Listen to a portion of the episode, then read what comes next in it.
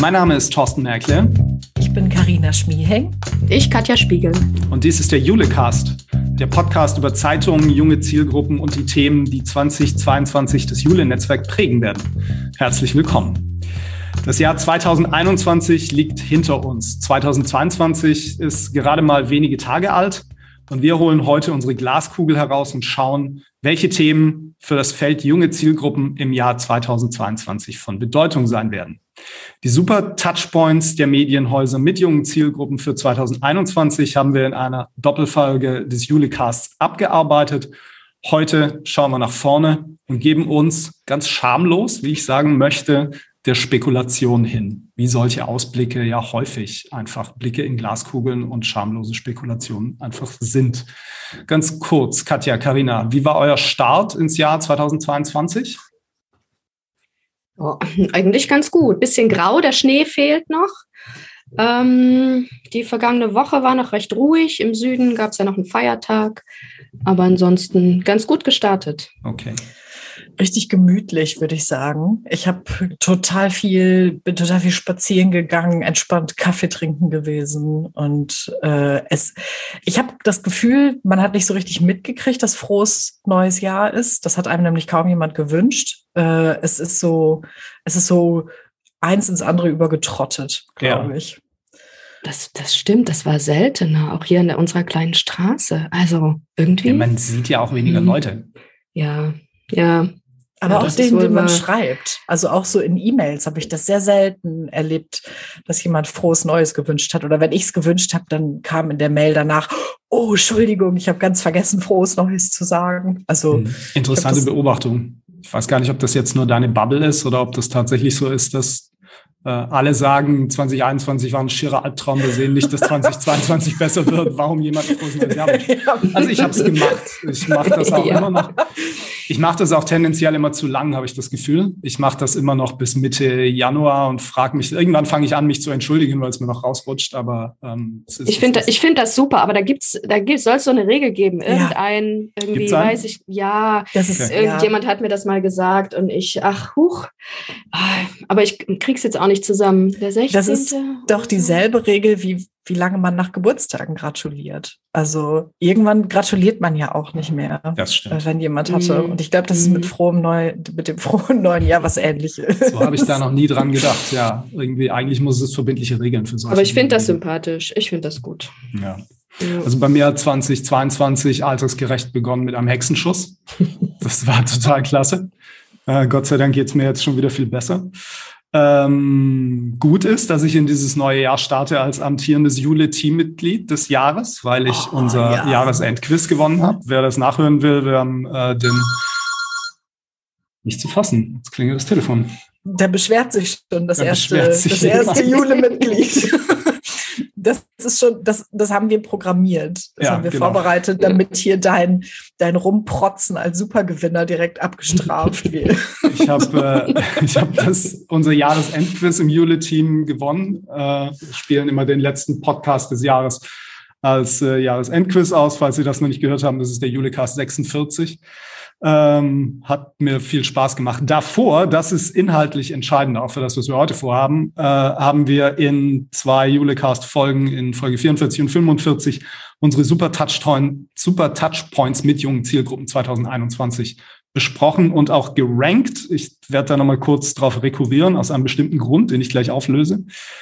Ähm, wir haben uns also Gedanken gemacht, welche Touchpoints mit jungen Zielgruppen waren für die Medienhäuser und für die Zeitungsverlage im Jahr 2021 die entscheidendsten, die wichtigsten, die interessantesten, die innovativsten.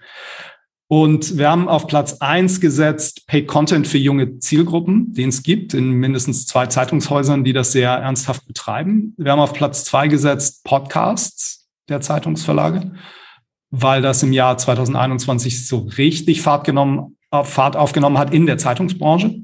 Also nicht nur generell, der Podcast-Trend ist ja schon was länger, aber in der Zeitungsbranche war das 2021 eben ganz, ähm, ganz weit vorne und erreicht eben junge Zielgruppen. Deshalb ist es für uns ein Thema. Und auf Platz drei natürlich TikTok. Daran sind wir nicht vorbeigekommen. So, das waren unsere Super Touchpoints, die wir auch nach Glaskugelart einfach ausgewürfelt haben. Und Gestern habe ich gesehen, dass das Reuters Institute for the Study of Journalism an der Oxford Universität seine Jahrestrends im Journalismus 2022 veröffentlicht hat. Diese Jahrestrends 2022 basieren auf der Befragung von 246 Media Leaders, wie das das Reuters Institut nennt. Zehn Prozent davon sind aus Deutschland. Und ähm, unter diesen Trends sind zwei, die auch eigentlich einer direkt, der andere eher indirekt Bezug hat zu jungen Zielgruppen.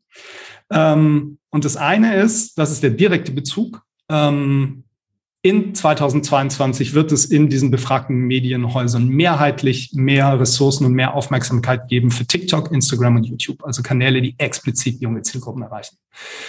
Und äh, das Zweite, das ist eher unmittelbar, aber auch etwas, was eben junge Zielgruppen erreicht, das sind Podcasts und Newsletter. Auch die werden in den befragten Medienhäusern im Jahr 2022 mit mehr Aufmerksamkeit, mit mehr Ressourcen rechnen können.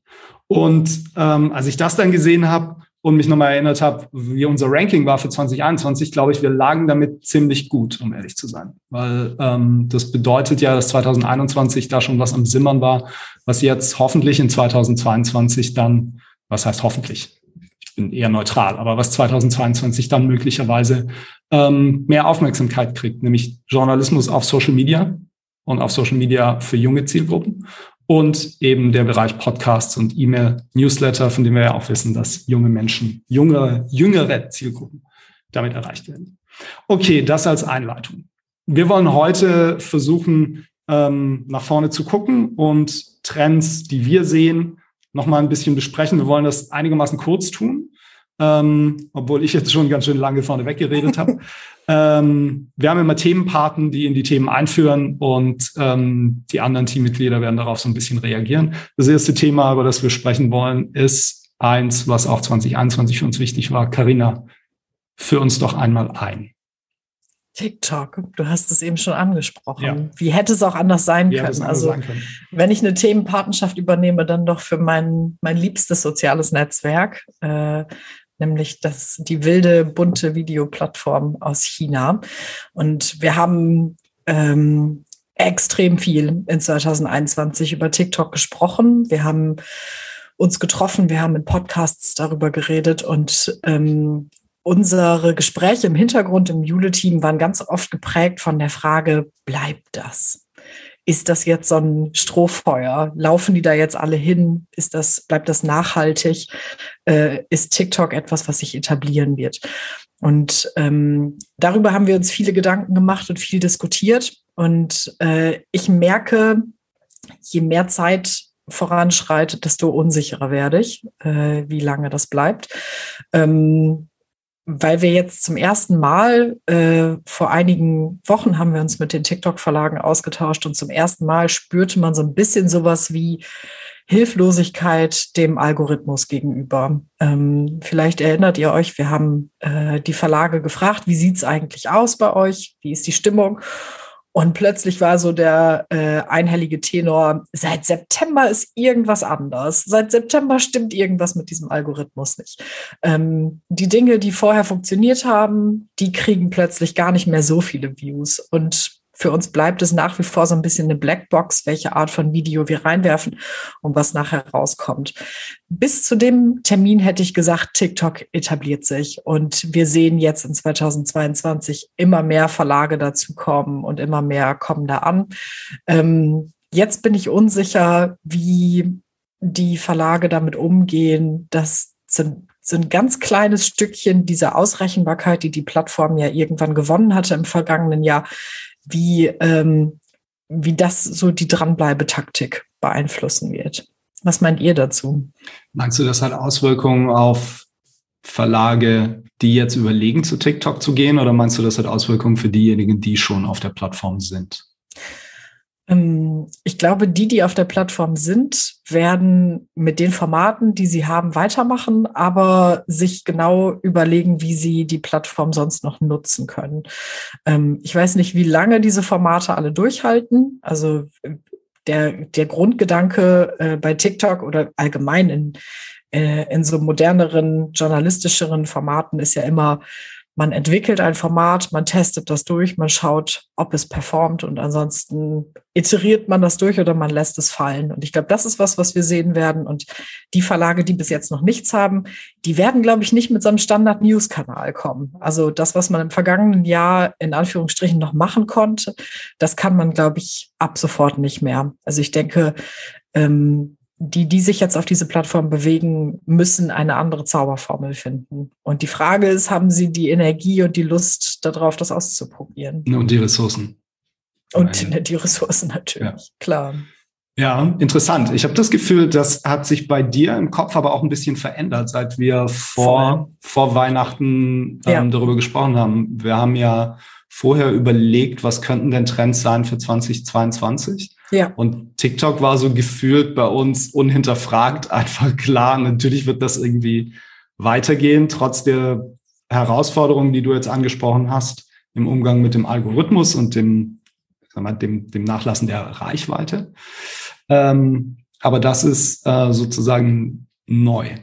Ich, äh, ich bin ja bekennender TikTok nicht Kenner, nicht mich Auskenner auch. Ähm, insofern ähm, bin ich da eher bereit, dem, dem zu folgen, was du vermutest und versuche mich immer irgendwie nahezu täglich oder wöchentlich äh, da neu zu orientieren und auf einen neuen Stand zu bringen. Ähm, ich sag dazu mal, kann sein, kann sein, dass du recht hast. Kann auch sein, dass die Verlage einfach äh, 2022, dass dann Knoten platzt und ganz viele plötzlich zu TikTok gehen. Ähm, ich glaube, das Thema wird nicht verschwinden. Ich glaube, es wird eine Plattform sein, über die wir immer noch reden in 2022. Habt ihr denn, ihr seid, ihr beide seid dadurch äh, die, die Jule-Runden auch noch ein bisschen näher dran. Wir müssen uns ja auch so ein bisschen äh, aufteilen. Habt ihr einen Überblick, stehen denn jetzt noch welche in den Startlöchern, wo wir wissen, dass sie das auf dem Zettel haben? in allernächster Zeit?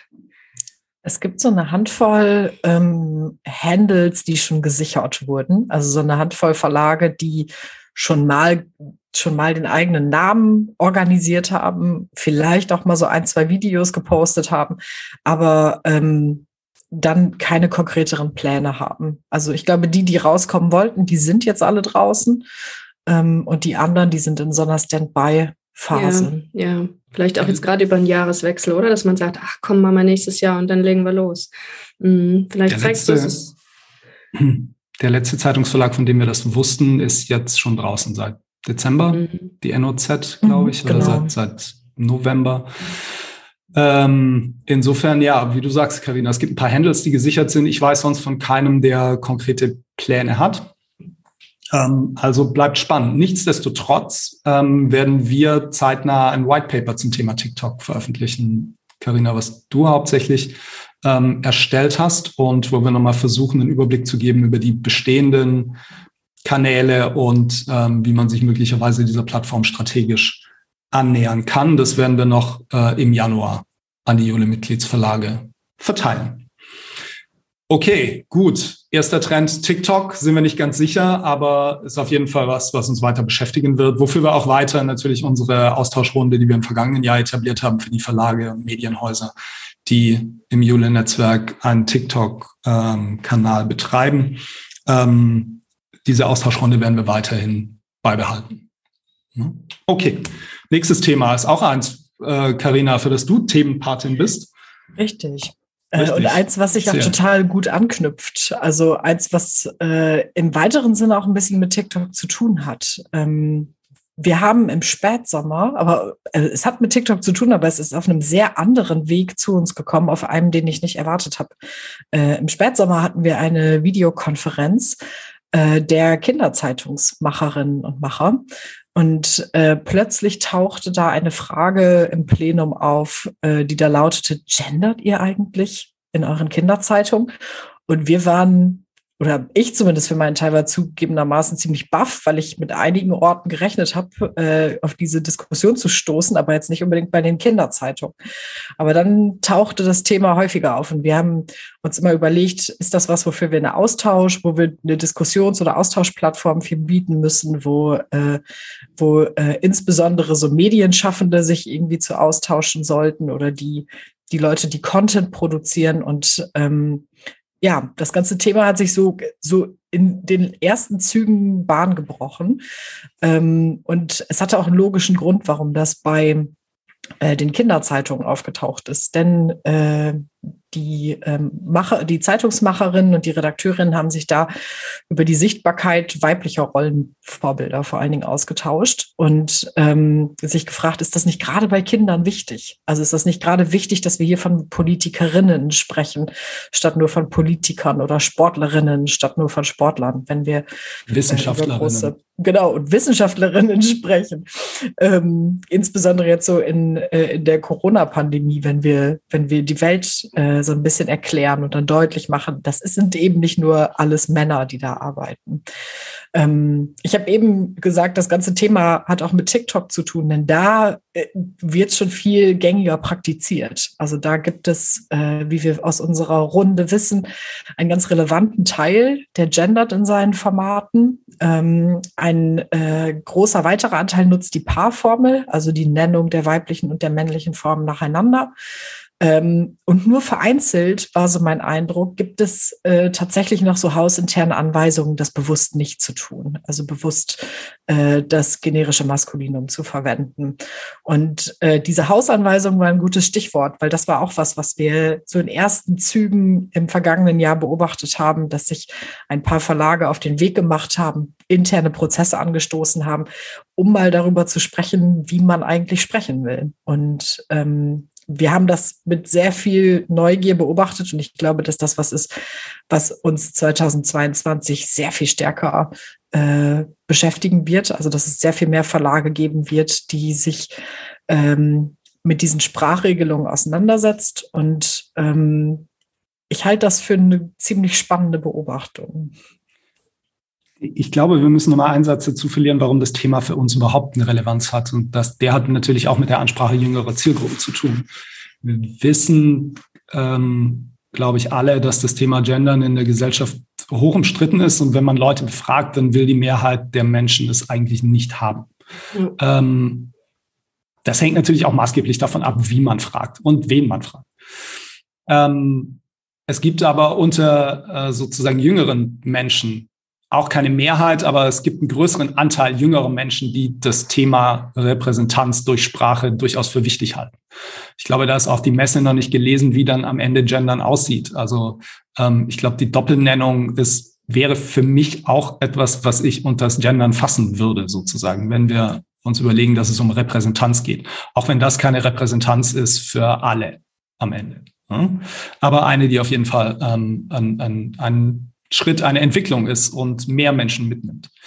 Ähm, und am Ende ist es aber, ist das der Grund, warum uns das Thema interessiert, weil wir uns natürlich auch fragen, wenn man perspektivisch jüngere, ähm, gut gebildete Zielgruppen ansprechen will, kommt man an einer gendergerechten Sprache möglicherweise nicht vorbei. Ist das so? Also das ist eine Arbeitshypothese, die wir uns mal gestellt haben, die wir auch mit ein, zwei Verlagen mal besprochen haben.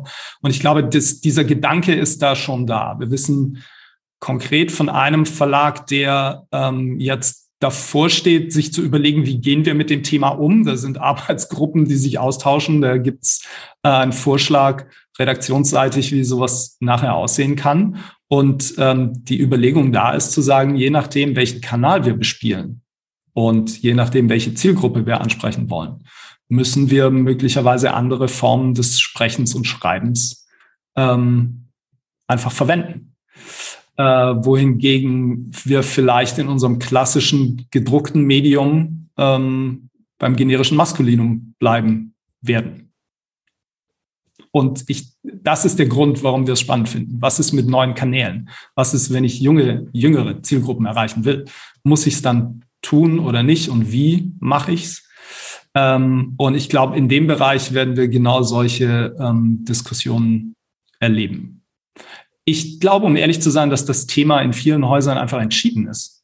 Und manche ähm, sich schon entschieden haben, einfach ähm, die Doppelnennung relativ konsequent umzusetzen. Das ist so meine Beobachtung, wenn ich mhm. solche äh, Inhalte konsumiere. Ähm, und aber ich glaube auch, Karina, was du sagst, ist völlig richtig. Wenn wir auf TikTok gucken, dann natürlich wird da gegendert drauf und runter. Ne? Und das Schöne ist die Reaktion darauf. Also wir haben in einer der Videokonferenzen drüber gesprochen. Ähm, man hat das Gefühl, die, äh, die Zielgruppe ist da so zwiegespalten, oder nicht die Zielgruppe, aber die äh, Followerschaft ist da zwiegespalten. Entweder erwartet sie, dass gegendert wird, oder sie lehnt es so sehr ab, dass sie ganz viele Kommentare schreibt und damit den Algorithmus füttert. Aber es gibt gefühlt keine, keine Menge dazwischen, ja. die es akzeptiert und äh, in Ordnung findet. Also natürlich gibt es die. Wir haben da aber so selber sich nicht so. Ja, ja. Hm. Also ich finde es auch unglaublich spannend. Ihr habt jetzt äh, die wichtigsten Punkte zu dem Thema genannt, was äh, natürlich die äh, Macherinnen und Macher von Medien betrifft. Wie sprechen sie ihre Zielgruppen an? Letztendlich bewegen wir uns im Netzwerk, aber auch in einer Branche, die äh, sehr, sehr weiblich geprägt ist. Und wenn wir in erster Linie erstmal daran denken, mit dem Gendern äh, vor allem dann auch die Frauen sozusagen mit ins Boot zu holen und natürlich auch äh, alle anderen, die, äh, die da eher noch im Verborgenen sind in der äh, männlich geprägten Sprache. Also es ist auch für uns wichtig, äh, zu kommunizieren mit unseren, mit unseren Kolleginnen und Kollegen äh, auf diese Art und Weise. Und trotzdem ist das ja auch so ein Thema, was so lange braucht. Ne? Wenn wir an Sprachentwicklung denken, also das ist eben nichts, was ähm, ich glaube nicht, dass es ein kurzer Trend ist. Die Meinung gibt es ja auch. Also, dass mhm. es so ein kurzes Strohfeuer ist, sondern es braucht einfach Zeit und äh, man muss gucken, wo es sich dann einpendelt. Ähm, was du mit Kindern äh, gesagt hast, fand ich noch, äh, fand ich noch spannend. Ist mir jetzt erstmal so bewusst geworden, dass ich das bei äh, unserer dreijährigen Tochter jetzt auch viel mehr einsetze, viel stärker mhm. einsetze. Und es fühlt sich einfach an der Stelle, äh, obwohl ich privat lange auch das nicht so für notwendig fand, aber äh, es fühlt sich so richtig gut an, ihr zu zeigen, guck, da sind die Frauen und da sind die anderen. Ne? Also das, das, ähm, das kommt mehr und mehr. Soll ich wieder mein Lieblingsbeispiel erzählen aus der Spielzeugwelt? Ja. Ja. Mein siebenjähriger Sohn zu Hause ähm, spielt gerne mit Lego und hat einen Vater, der ihm gerne Lego kauft. Ich glaube, in keinem Lego-Set, was der Junge bekommen hat, und der bekommt eher die Sets, die, glaube ich, so aussehen, als wären sie für Jungs, ne? also LKWs und so und Flugzeuge mhm. und diesen Kram, Züge. Ähm, in keinem Lego-Set, ähm, was ich ihm gekauft habe oder was er bekommen hat über die letzten Jahre, war nicht mindestens eine Frauenfigur drin und zwar in für Frauen erstmal untypischen Berufen auch. Also die sind dann Lkw-Fahrerinnen ähm, oder die fliegen Helikopter. Bei den ganzen Polizeisets sind gefühlt die Hälfte der ähm, Polizeifiguren sind weiblich.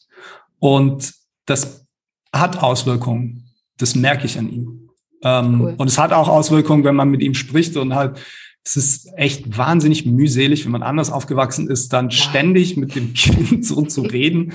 Ähm, aber es ist, ähm, es ist auch was, was, was ich für richtig halte und was ich deshalb tue. Und äh, zum Thema Gender nochmal, Katja, du hast es ja so halb angesprochen, aber um es äh, jetzt auch hier nochmal deutlich zu sagen, wir gendern bei Jule und äh, wir tun es, weil die Mehrheit unserer Nutzerinnen Frauen sind. Und eigentlich wäre es konsequent, wenn wir immer die weibliche Form verwenden würden. Ähm, tatsächlich habe ich aber auch kein Interesse daran, die Männer auszuschließen. Ähm, und insofern ähm, haben wir uns für diesen Weg ähm, entschieden und gendern mit dem Sternchen, womit ich auch nicht hundertprozentig glücklich bin. Aber es ist, glaube ich, ein Prozess. Es ist ein Prozess, der auch 2022 dann weitergehen wird und den wir beobachten werden im Hinblick auf insbesondere auf die Kanäle und Medien und Produkte, die junge Zielgruppen ansprechen werden. Okay. Ähm, das nächste Trendthema, was wir für 2022 sehen, was insbesondere ich sehe, und damit könnte ich vollkommen daneben liegen, aber ich werde es jetzt einfach mal platzieren, ist eins, was ich mal genannt habe, Liebe, Sexualität und Partnerschaft. Bravo für die ältere, jüngere Generation, Fragezeichen. Ähm, ich werde mal ein paar Beispiele reinwerfen. Es gibt seit einigen Wochen einen Newsletter Leben und Lieben. Das ist der Single-Newsletter über Liebe und die Lust am Leben von den Ruhrnachrichten. Der basiert auf einer Kolumne, die es bei den Ruhrnachrichten schon länger gibt und wo eine junge Frau äh, aus ihrem Single-Dasein berichtet. Äh, es gibt äh, auch seit einigen Wochen einen Podcast Heiß und Innig vom Verlag Nürnberger Presse. Da geht es auch um Liebe und Sexualität. Es gibt einen Podcast, Ich frage für einen Freund, der Sex-Podcast vom Hamburger Abendblatt. da äh, tritt regelmäßig Hajo Schumacher auf, der, der sehr prominente Journalist Hajo Schumacher, der mit einer Sexualtherapeutin über Fragen rund um Sexualität spricht. Und es gab auch beim Hamburger Abendblatt, der Podcast ist allerdings eingestellt, den Podcast Das Geschlecht der anderen. Podcast, den eine junge Redakteurin moderiert hat, gehostet hat, ähm, und wo es um Fragen rund um ja auch Partnerschaft, Sexualität, Diversität, diverse Kultur, queere Kultur ähm, ging. Ähm, das kann ein Thema sein, um, um jüngere Zielgruppen zu erreichen. Ich habe im Moment noch keine Einschätzung, ob sich das wirklich durchsetzt. Was ich sehe, ist so ein Mini-Trend.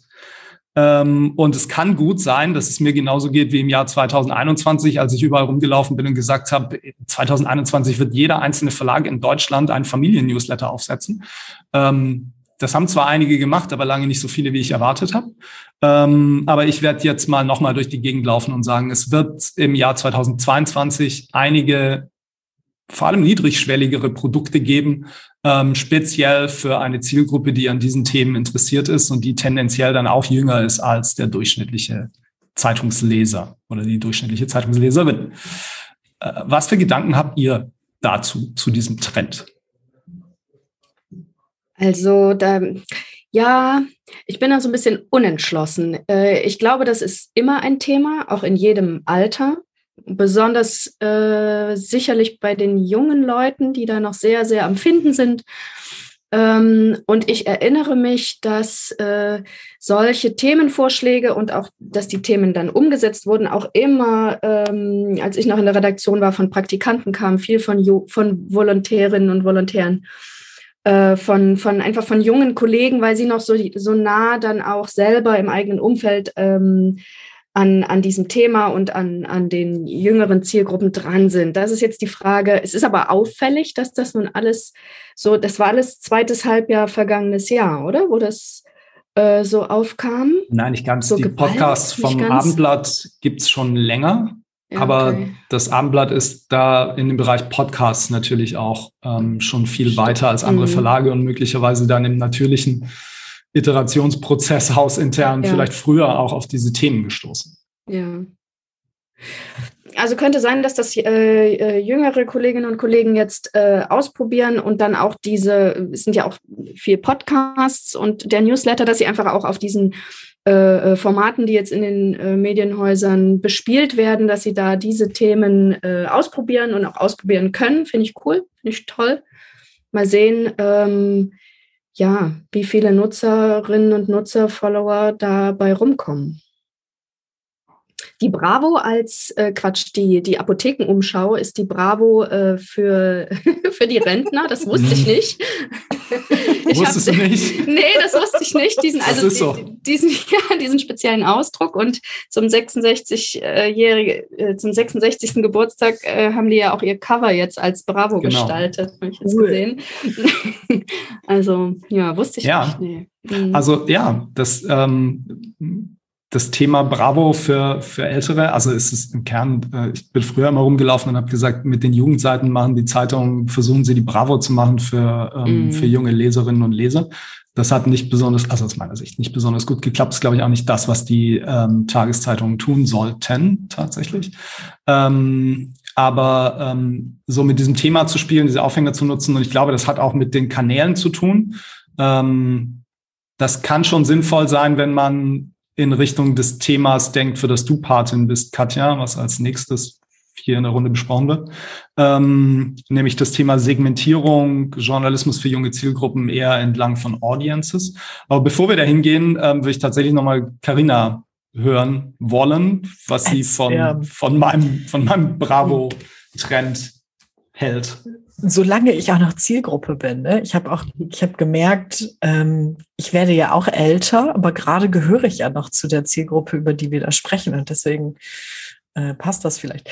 Ich habe mich dasselbe gefragt wie Katja. Warum denn jetzt? Also ist das nicht ein Thema, was schon seit Anbeginn der Zeit für junge Menschen zwischen 14 und 29 ein, ein riesengroßes Thema ist. Aber äh, warum soll das gerade jetzt aufkommen? Aber ich glaube, das begründet sich so ein bisschen aus den Touchpoints, äh, die wir hatten. Ja. Also dadurch, dass wir jetzt, dadurch, dass wir uns sicher sind, Podcasts werden jetzt beherrscht, äh, Newsletter werden beherrscht und jetzt geht so an die thematische Ausdifferenzierung und dann kommt man, glaube ich, an solchen Themen nicht vorbei. Ja, wir wissen ja auch aus ich. anderen Umfeldern, aus dem NOZ Neo Team wissen wir ja auch, dass das eine der Kategorien ist, die am meisten geklickt wird. Also ich, ich sehe es ja auch andauernd bei Instagram, wenn man sich anschaut, was die Süddeutsche macht oder das Magazin dort. Ganz oft geht es da um Partnerschaftsthemen und ähm, ich glaube, dass das was ist, was, was super guter Zielgruppen-Content ist und deswegen halte ich es für logisch, dass das jetzt, dass das jetzt kommen wird. Okay, wir werden sehen. Es Vielleicht ja geht es mir so wie mit den Familien-Newslettern. und es wird ja dann nicht in der Breite adaptiert. Ja, ja was also. ist denn, was ist denn wichtig im Leben? Ne? Also, weil du jetzt sagst, ja, Liebe, Partnerschaft, Beziehung, das, das ist ja nicht reinweg, äh, reinweg die Sexualität. Das ist ja so viel drumherum und es ist ja in jedem Altersabschnitt und in jeder Lebenssituation so wichtig. Also finde ich, auch, für manche ähm, nicht. Ich glaube auch im Übrigen, ähm, zum Beispiel der Podcast des Hamburger Abendblatts, äh, ich frage für einen Freund, das ist jetzt keiner, der explizit so ganz junge Zielgruppen anspricht. Oh nee. Ich glaube, die genau. Themen da haben schon zu tun mit einer, auch mit einer Sexualität von etwas älteren Menschen. Ja. Ähm, aber nichtsdestotrotz, ähm, ich glaube, das Thema ist da, wie ihr sagt, und ja. es hat mit den Kanälen zu tun, die man bespielen kann und damit, dass man mit diesen neuen Kanälen eher segmentiertere Zielgruppen ansprechen kann. Und damit Nächstes Thema. Katin, äh, Katja, du bist Themenpatin. Journalismus äh, für ja, junge richtig. Zielgruppen, jawohl. Ähm, ich glaube, wir haben äh, da richtig viel Bewegung ähm, gesehen in diesem Feld im vergangenen Jahr und äh, wir hoffen, dass das noch richtig, richtig Fahrt aufnimmt. Und da sprechen wir jetzt mal weniger über die Kinder, die ganz gut bedient wurden in den vergangenen Jahren, Schüler und Azubis und auch die Familien. Äh, da hat sich ja auch sehr viel getan. Wir haben die, ähm, die Kinderzeitungen, die im Abo ganz gut laufen. Wir haben ähm, da Online-Geschichten, äh, die angegangen werden. Die Schüler werden bedient über die Medienprojekte und äh, auch die Azubis, da konnte man auch im Verlag dann Geld mitverdienen, waren immer mit Magazinen und Online-Portalen und bis hin zu virtuellen Messen versorgt und äh, die Familien nicht zuletzt mit den äh, Familien-Newslettern. Aber was ist denn eigentlich mit den jungen Erwachsenen? Also so diese Zwischengruppe, ähm, diese Zwischenzeit, wo man, naja, das ist eigentlich äh, äh, diese Zielgruppe, glaube ich, die uns schon seit vielen Jahren beschäftigt, äh, an die man nicht so richtig gut rangekommen ist. Das ist die Zielgruppe, bevor die jungen Leute äh, nach Schule und Ausbildung zum Zeitungsleser werden, hoffentlich. Also in einer Zeit, in der sie äh, noch nicht gesettelt sind, noch nicht unbedingt an einem Ort äh, sich niedergelassen haben, noch keine Familie gegründet haben, äh, im, im Job eher noch wechselhaft unterwegs sind. Also diese für, für Zeitungsverlage, Medienhäuser doch eher schwierige äh, Zielgruppe. Und da haben wir jetzt entdeckt, dass äh, die in, in den, äh, ins Visier genommen werden und äh, äh, mit verschiedenen Angeboten bespielt werden. Ich habe mal geguckt, was es gab. Und dann müssen wir darauf zu sprechen kommen, auch wie diese Inhalte ähm, gemacht werden. Äh, was wir entdeckt haben, ist zum Beispiel, dass ähm, das Stadtkind aus Stuttgart mit Lokalbezügen äh, arbeitet. Also, dass sie sagen will, ähm, wir, wir schauen bei uns im Kessel, nennen die das, bei sich in Stuttgart, in der, äh, äh in der, äh, in der, ja, Kernstadt, also nicht nur die Innenstadt, in der Kernstadt, die urbane Zielgruppe wollen wir ansprechen mit Themen wie Lifestyle, Food und Freizeit. Ähm, bei der NOZ gibt es äh, Neo, wir haben es schon öfter angesprochen, dort gibt es die Nachrichten für den Alltag. Ähm, es äh, werden Klima- und Umweltthemen in Heilbronn angesprochen mit dem Umweltmagazin Rainer und äh, die äh, Wochenzeitung Die Zeit mit dem neuen Magaz äh, mit dem neuen Ressort Green. Also da werden Themen äh, herausgepickt, die wo wir aus Studien wissen, dass äh, junge Menschen da interessiert sind, aber zum Beispiel in Stuttgart auch ein spannender Weg mit der Mental Health Serie vergangenes Jahr. Dort wurden die Suchanfragen mal gecheckt, mit denen junge Leute äh, die ähm, die äh, redaktionellen Inhalte der Stuttgarter Zeitung gefunden haben. Da war zum Beispiel dann ein, äh, oft aufgetretener Suchbegriff die Depression und darum haben sie dort eine multimediale Serie gestrickt rund um ähm, die geistige Gesundheit. Also ähm, auch da wieder das Nutzerinteresse, das Nutzerbedürfnis im Vordergrund. Ähm, Social-Media-Kanäle werden bespielt, äh, weil dort äh, junge Leute unterwegs sind. Äh, es gibt Newsletter, äh, die sich um den Sinn des Lebens drehen, ähm, die auch Campus-Themen für sich wiederentdeckt haben. Ähm, es gibt das U20-Abo ähm, im Medienhaus Tamedia in der Schweiz. Äh, also überall tauchen jetzt diese, taucht jetzt diese junge, junge Zielgruppe auf. Und jetzt noch ähm, die Frage, wie wird denn dieser Content auf den Kanälen eigentlich produziert? Und da haben wir entdeckt, dass es ähm, dass Thementeams gebildet werden und äh, die Verlage teilweise Audience-Strategien aufsetzen. Dass sie also sagen, wir nehmen äh, Zielgruppen in den Blick. Zum Beispiel die Heilbronner Stimme hat sich auf Bildung äh, und Umwelt spezialisiert. In Leipzig und Stuttgart gibt es die Familienteams, wo Redakteurinnen und Redakteure aus verschiedenen Ressorts zusammenkommen und sagen, wir kümmern uns jetzt um diese junge Zielgruppe für dieses Thema und äh, produzieren dort hinein. Also auch äh, Interesse geleitet, habe ich das Gefühl, in den Redaktionen, dass Leute sagen, da brenne ich selber für, da habe ich einen Bezug zu, da will ich was tun. Ähm, wir sehen das auch noch in Köln und äh, bei den Ruhrnachrichten. Und ähm, teilweise wird dort auch das Marketing mit ins Boot geholt. Es werden also ressortübergreifende äh, Teams gebildet, um, äh, um da Zielgruppen anzusprechen und äh, Produkte zu schaffen, die einfach ja performen. Ja, äh, eine Sache, die ich noch gern ansprechen würde, ist, ähm, es gibt Audience-Teams, die sich äh, kümmern um das Thema Immobilien. Ja. Ähm, was natürlich für die Zielgruppe, die du oder die Alterskohorte, die du eingangs angesprochen hast, Katja, ein Riesenthema ist. Also wie finde ich eigentlich bezahlbaren Wohnraum ähm, und wie, wie komme ich dazu, Hauseigentümer zu werden. Also früher sprach man immer davon, naja, die jungen Leute mal ein Haus kaufen und äh, sich niederlassen, abonnieren sie auch die Zeitung. Ja, nein. Ähm, und heute wird es sogar schwierig, ein Haus zu kaufen. Ähm, zum einen, weil äh, ja, also zum einen, weil ähm, weil die Preise natürlich in Ballungszentren durch die Decken gehen. Ähm, zum anderen auch, weil es zu wenig Wohnraum gibt für all diejenigen, die da irgendwie eigentlich wohnen wollen. Also zumindest äh, in einer Dimension, dass sie dort angenehm wohnen.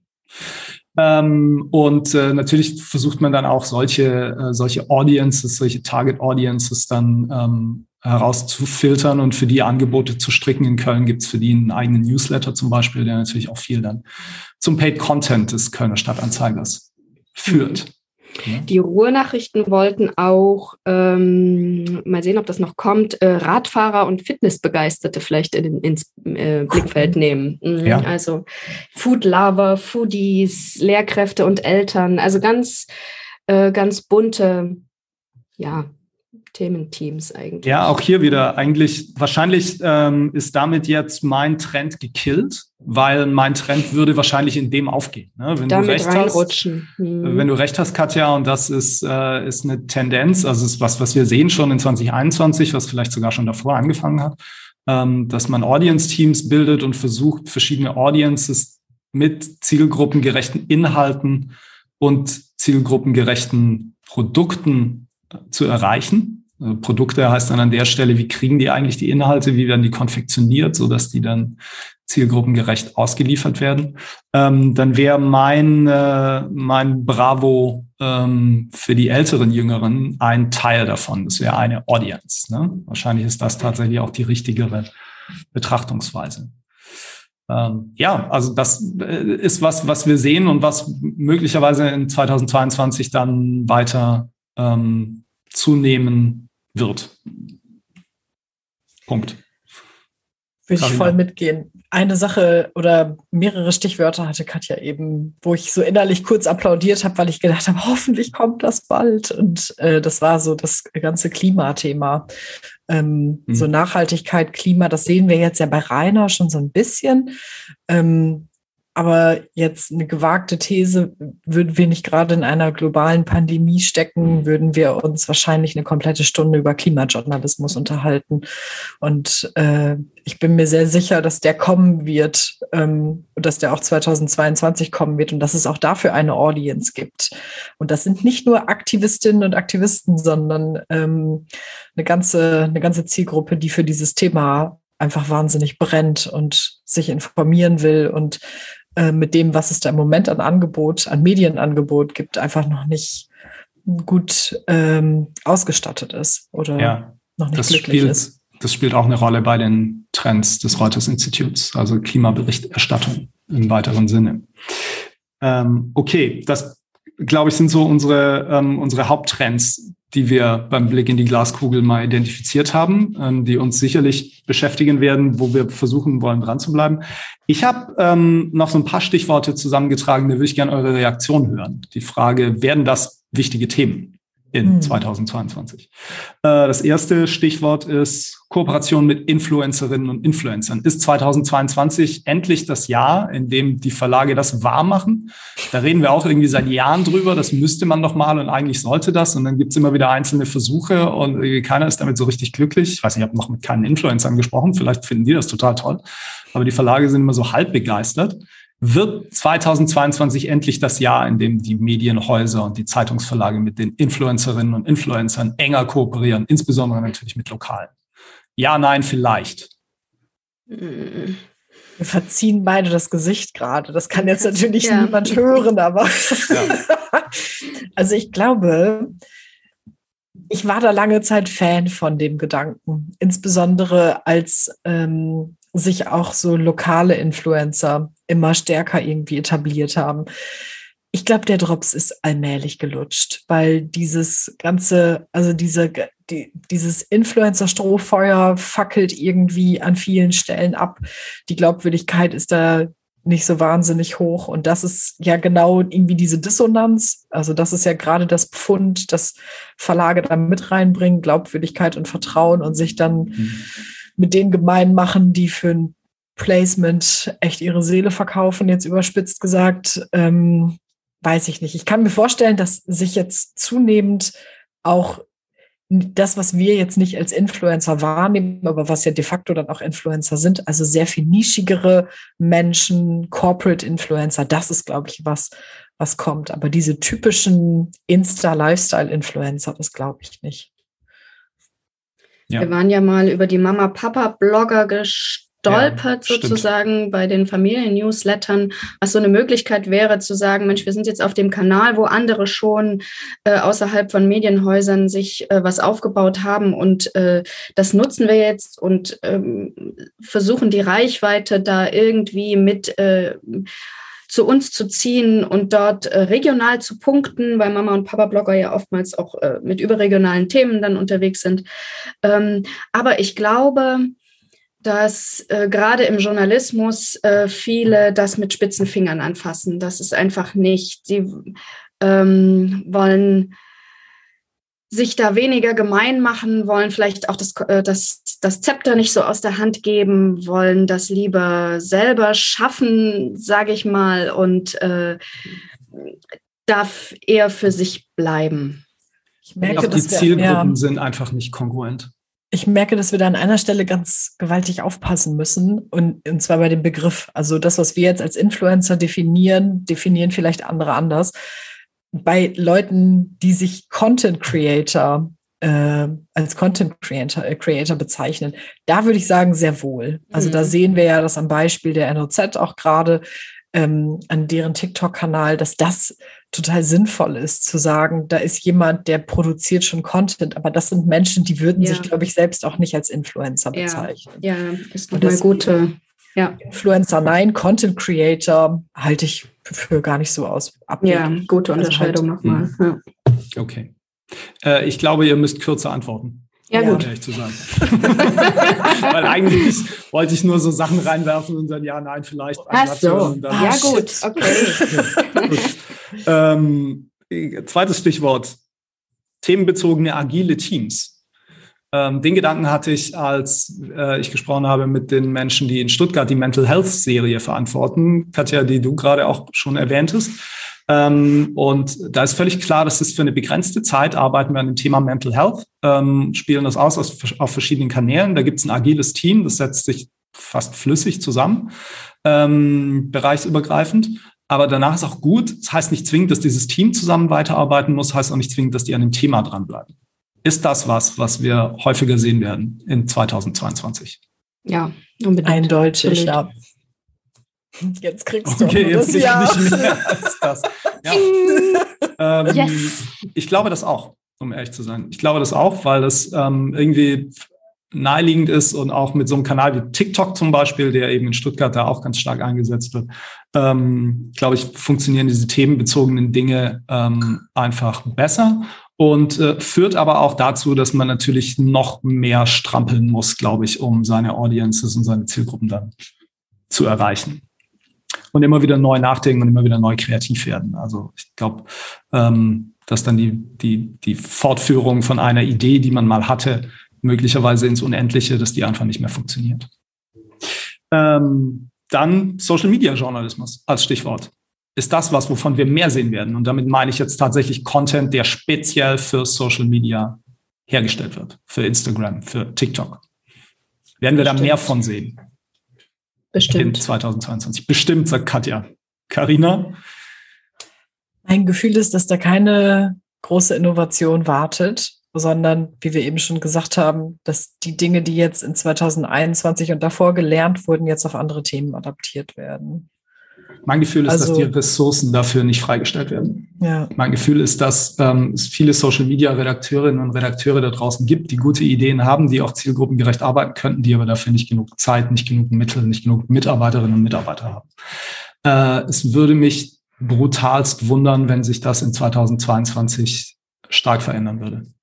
Dann halte ich dagegen, weil wir kommen ja nachher noch zu den Wünschen und das betrifft meinen Wunsch. Und da der dann auch umgesetzt wird äh, aus unserem Jule-Cast äh, heraus, weil sich den alle zu Herzen Richtig, nehmen genau. und den ja auch selbst schon in ihrem Herzen tragen. Äh, ja. Nicht, dass das mein innovativer Wunsch jetzt ist, ähm, aber dazu kommen wir noch.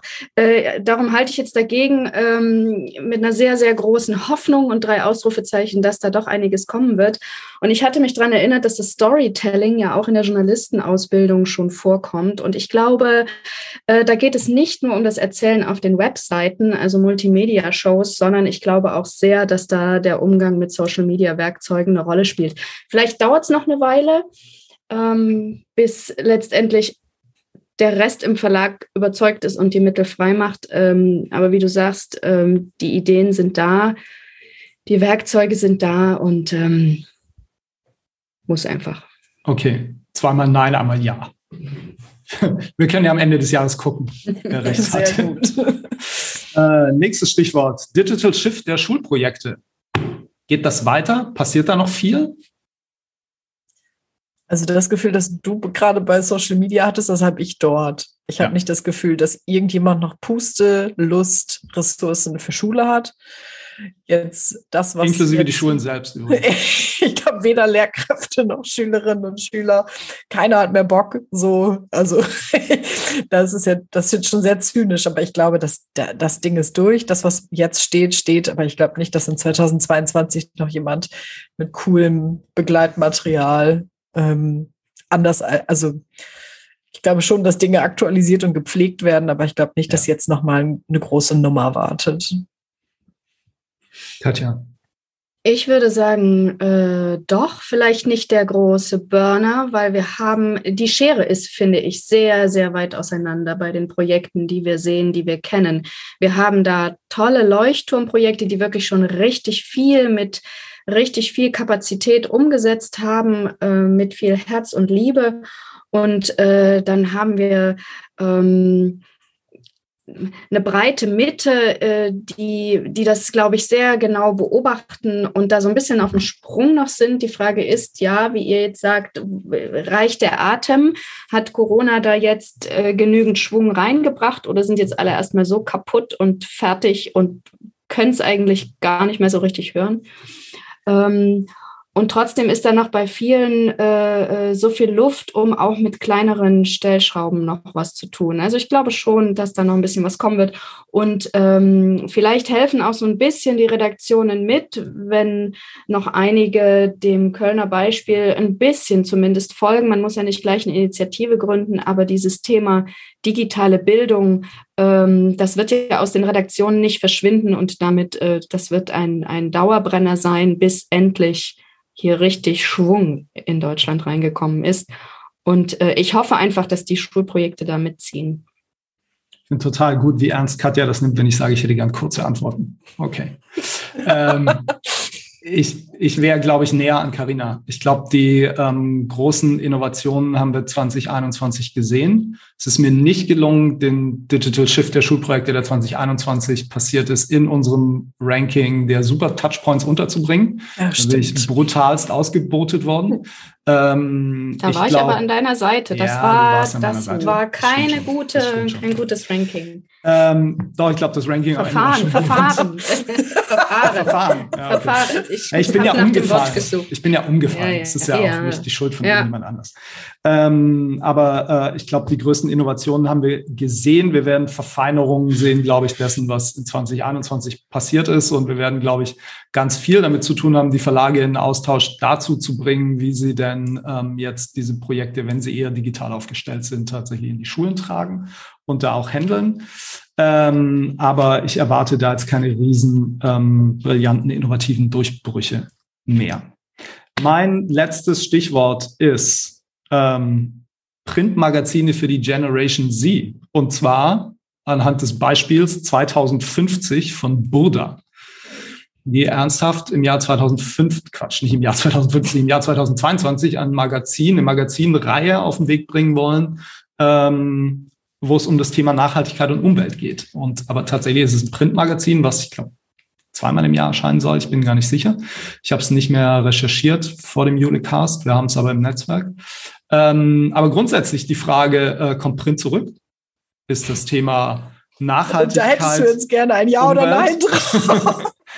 Komm, ja, die Kombination macht es. Ne? Wie, ist es? Kommt Print zurück. Ein Printmagazin, ein Printmagazin für die, ähm, für die Zielgruppe. Ich halte das nicht für so mordsabwegig. Also ich weiß, ja, Print ist tot, es lebe Print und so weiter, aber nur weil, nur weil man jetzt jung und ähm, nachhaltig orientiert ist, lehnt man ja nicht jegliches Druckerzeugnis ab. So, ne? Also das, so, ich glaube, so sklavisch unterwirft sich da auch niemand diesem Thema. Ich glaube, das ist eine Frage, wie man es anpackt. Das kann halt, also warum, das ist doch dieselbe Zielgruppe, die auch so ähm, die, mir fallen die Titel nicht ein, aber sowas wie diese Lifestyle-Higge-Magazine, diese etwas spirituell angehauchten ähm, ähm, jetzt nicht im esoterischen Bereich, aber diese Art von Magazin, warum soll da nicht auch für eine ähnliche Zielgruppe Nachhaltigkeit und Umwelt funktionieren? Long Reads, ähm, große Reportagen, coole Infografiken, das funktioniert nun mal einfach besser auf Print, als da klickt sich doch auch kein Mensch durch sein E-Paper durch. Da, da, der oder kein, kein junger Mensch klickt sich doch durch sein E-Paper durch. Wir haben auch alle nicht keine Tablets mehr. So, also von daher, ich, ich kann es mir vorstellen, dass das gehen kann. Okay. Äh, Katja? Thorsten? Ja. Darf ich? Sicher?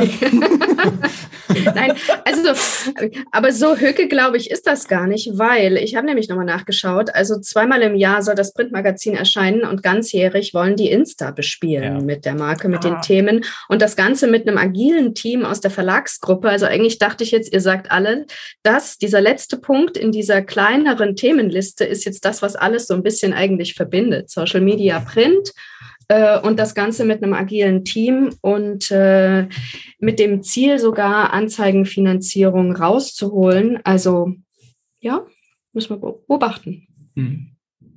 Ich ähm, fand es erst auf dem Papier fand ich es total Irrsinn, das zu versuchen, aber tatsächlich, je länger man drüber nachdenkt, desto eher, ich glaube, Karina, Katja, ihr habt das richtig benannt, ne, die Kombination aus den beiden Elementen ist es. Und in der Zielgruppe natürlich funktionieren auch, oder in der Alterskohorte, funktionieren natürlich auch ähm, so Printmagazine, wenn man sie nicht regelmäßig dann beziehen muss, ähm, funktionieren, glaube ich, tatsächlich. Ne? Und die Kombination aus der Social-Media-Bespielung ähm, und dem Printmagazin kann dann durchaus funktionieren. Ähm, und ich glaube, das Thema, wir haben das vorhin auch schon angesprochen, das Thema Nachhaltigkeit, Umwelt, ähm, ich glaube, das wird 2022 eins werden, ähm, was wir auf viele verschiedene Arten tatsächlich sehen werden. Ähm, insofern gar nicht schlecht überlegt, ähm, dieses Produkt. Okay, ich habe eine letzte Frage, die beantworten wir kurz reihum. Wenn ihr euch von den Zeitungshäusern für 2022 etwas wünschen dürftet, worauf sollten Sie im Hinblick auf junge Zielgruppen besonders achten? Welche Produkte und Projekte sollten Sie 2022 unbedingt realisieren? Ich habe so einen übergeordneten äh, Wunsch und ähm, wie vorhin schon angedeutet, ist das äh, überhaupt nichts Neues, nichts Bahnbrechendes. Es ist einfach eigentlich ein Appell. Ähm, und zwar würde ich mir wünschen, dass ähm, die Entscheider in den Medienhäusern, ähm, die die Relevanz junger Zielgruppen durchaus erkannt haben. Und die Kolleginnen und Kollegen, die es tagtäglich äh, so weit umsetzen, ähm, die, die, der, den Content und die Produkte, dass, dass diese Learnings auf den Kanälen äh, jetzt auch weiter ausgebaut werden dürfen, dass man also die Erkenntnis konsequent umsetzt, dass junge Zielgruppen, äh, dass das Engagement sich lohnt für junge Zielgruppen, äh, dass man äh, Ressourcen frei macht, dass nicht alles immer nur on top kommt, dass nicht die Berge auf den Schreibtischen, äh, ob mit Real, mit Papier oder, oder gefühlt mit Arbeitsaufträgen, immer, immer größer werden, dass äh, die Thementeams, die jetzt äh, gebildet werden, dass die auch Zeit freigeschaufelt bekommen, dass sie es nicht nur quasi in ihrer Freizeit, weil sie, weil sie gerade Lust drauf haben oder weil sie die Sinnhaftigkeit sehen, äh, dass sie es also nicht nur äh, nebenbei machen müssen. Also dass man nicht alles bei den Mitarbeitern extra ablädt, dass man sie experimentieren lassen kann und dass sie auch frei von der Sorge, ständig alles messen zu müssen, äh, äh was ausprobieren können. Punkt. Hehrer Wunsch. Ja. Okay. Carina. Ich wünsche mir coolen Klimajournalismus. Ich bleibe bei dem, was wir eben schon so angerissen haben. Ich habe gedacht, ich kann mir diesen Wunsch bis zum Ende aufsparen, aber der ist genug erklärt. Ich wünsche mir einfach coole Formate zum Thema Klima.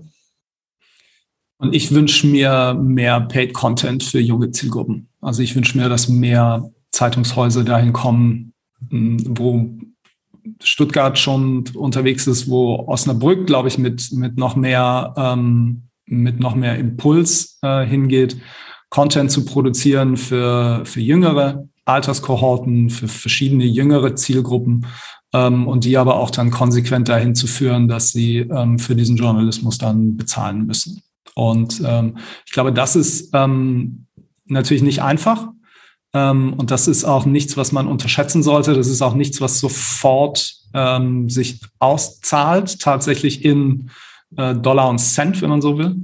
Ähm, das ist aber, das ist die, die, die Grundherausforderung. Und ich wünsche mir, dass in 2022 noch mehr Verlagshäuser das erkennen und erkennbare Bestrebungen in diese Richtung unternehmen. Punkt. Okay, gut.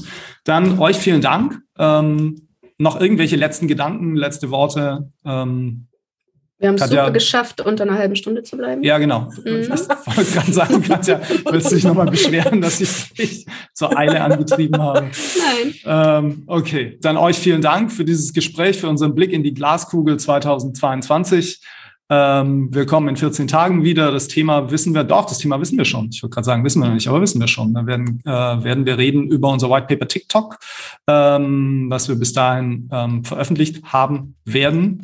Ähm, vielen Dank fürs Zuhören, liebe Zuhörerinnen und Zuhörer. Äh, liebe Karina, liebe Katja, euch vielen Dank für das Gespräch. Bleiben Sie gesund und auf bald. Tschüss. Tschüss. Ciao.